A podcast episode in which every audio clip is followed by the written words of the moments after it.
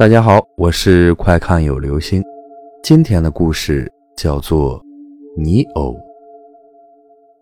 故事发生在小李村，李二孬是位七十多岁的老爷子。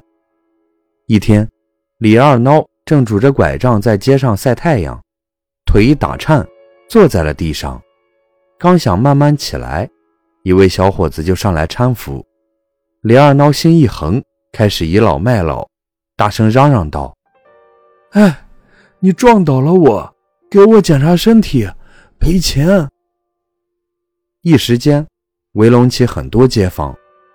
小伙子百口难辩，从身上摸了一个小泥偶，说：“老爷爷，我送你一个泥人吧，他可以照料你的生活起居，还会治病，还能陪你说话。”小伙子说了使用口诀，李二孬依葫芦画瓢一念叨，泥偶瞬间变成成人大小，搀扶起他，又是捏肩又是捶背，整得李二孬飘飘欲仙。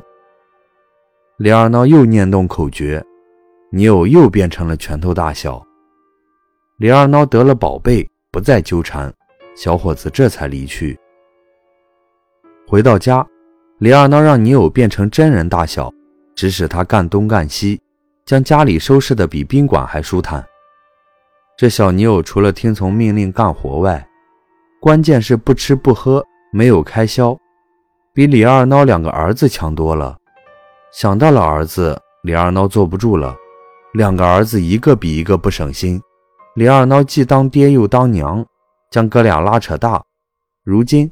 老爹的骨髓都要被压榨干净了，就弃之不管，各顾各的小家去了。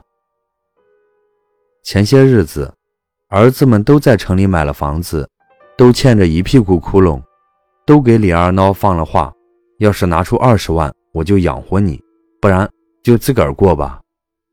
李二孬就剩下这一把快散了架的老骨头，哪里搞钱去？不然怎么会学无赖讹人钱财呢？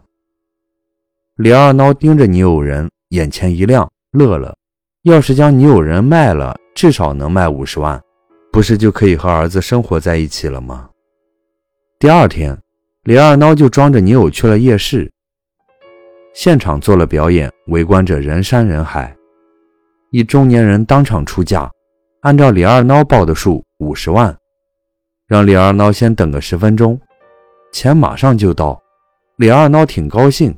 其实他心里也很忐忑，没想到真能卖这么多钱，有些后悔开的价低了。就在这时，李二孬两个儿子闻讯赶来，听说父亲将这么好的宝贝卖了五十万，幸亏还没有出手，赶紧阻止道：“我父亲脑子糊涂，拿家里的宝贝随便出来乱卖，没经过我们做儿子的同意，这场买卖不算数。”中年人见李二孬两个儿子如此这般。一眼就看出，无非是想多卖些钱，就说：“你们哥俩开个价吧，只要在我的承受范围内，我绝不还价。”哥俩一碰头，咬了咬牙报了价，一百万，少一分都不卖。中年人说：“那好吧，成交，一手交钱，一手交货。”哥俩争着去李二孬手中夺泥偶，你争我抢之际，一招不慎。泥偶不知从谁的手中脱落，在空中画了一道美丽的弧线，掉进了水池中。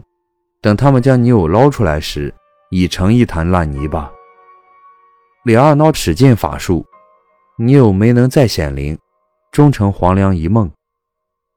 中年人提着钱走了，兄弟俩你瞪我，我瞪你，瞪了一会儿眼，又一起对父亲说：“爸，你再去碰个瓷。”再讹那人两个泥偶，不然你就在老家破屋里过活吧。李二孬日日在街上守望，希望再碰上那位小伙子，却望眼欲穿，日日空等。后来，李二孬打听到那小伙子是鬼差，难不成自己要被两个儿子逼着去阴曹地府讹人吗？好了，这就是今天的故事。百善孝为先。